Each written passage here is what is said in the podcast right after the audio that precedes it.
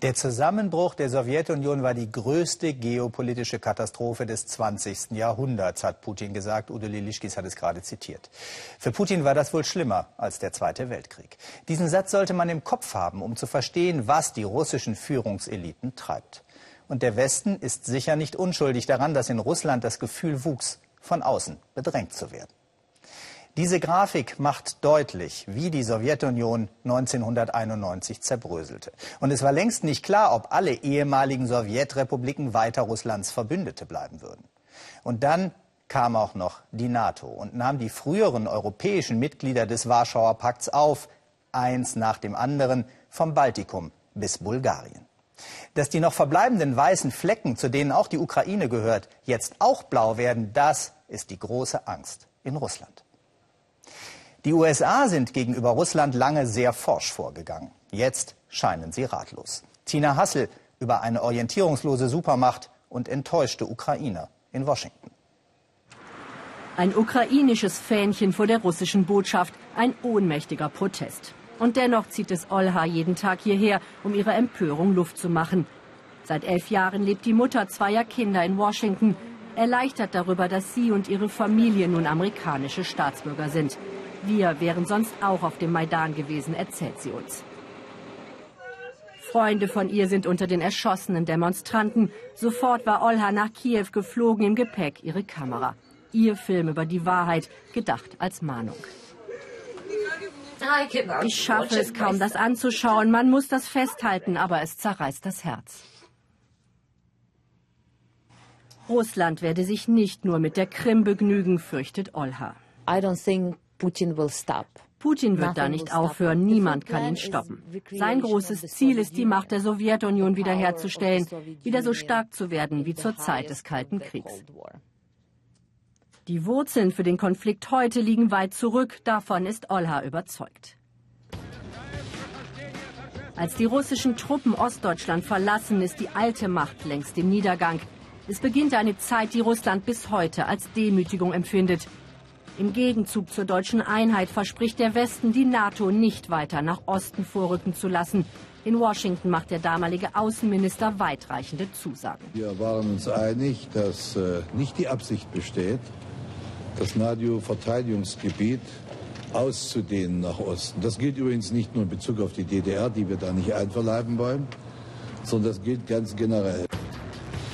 Ein Versprechen von kurzer Lebensdauer.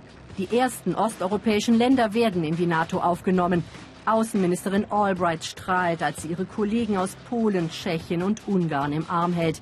Ein bedrohlicher Griff aus Sicht Moskaus, doch man ist zu schwach, um zu reagieren. Die nächste Erweiterungsrunde. George W. Bush, für den Russland zur Achse des Bösen gehört, lädt gleich sieben Länder des ehemaligen Ostblocks nach Washington, um sie in der NATO willkommen zu heißen. Today we proudly welcome Bulgaria, Estonia, Latvia, Lithuania, Romania, Slovakia and Slovenia. Das Gefühl der Umzingelung wächst. Die NATO steht vor der Haustür und hat bereits neue Länder im Visier. Vehement fordert Bush auf dem NATO-Gipfel in Bukarest die Aufnahme von Georgien und der Ukraine. Zuvor war er nach Kiew gereist, wo ihn Ministerpräsidentin Julia Timoschenko angefleht hat, ohne den NATO-Beitritt gebe es eine Katastrophe. Die Marschrichtung meines Landes ist klar. Die NATO muss Georgien und die Ukraine aufnehmen. Doch im Frühjahr 2008 sind Bushs Tage bereits gezählt. Sein Einfluss nimmt ab. Die NATO-Türen bleiben verschlossen, doch Russland ist alarmiert. Putin glaubt, der Westen hat Moskau betrogen, ausgerechnet in dem Moment, als Russland kooperiert hatte und schwach war. Er empfindet dies als eine tiefe Erniedrigung. Seitdem er an der Macht ist, will er die wieder rückgängig machen. Dann die Kehrtwende. Der neue Mann im Weißen Haus setzt auf Diplomatie, will reden statt drohen. Der Ost-West-Konflikt ist für Obama die Gefahr von gestern. Demonstrativ drückt seine Außenministerin den Reset-Knopf für einen Neustart der amerikanisch-russischen Beziehungen. Heute vergleicht Hillary Clinton Putin mit Hitler, ein Versuch, nicht naiv zu wirken. Denn das werfen viele Obama vor. Als Mitt Romney beim Fernsehduell Russland als große Gefahr bezeichnet, kanzelt ihn Obama kühl ab. Der Kalte Krieg ist seit Jahrzehnten vorbei. Mit Verlaub, Herr Gouverneur, Sie verfolgen da eine Außenpolitik der 80er.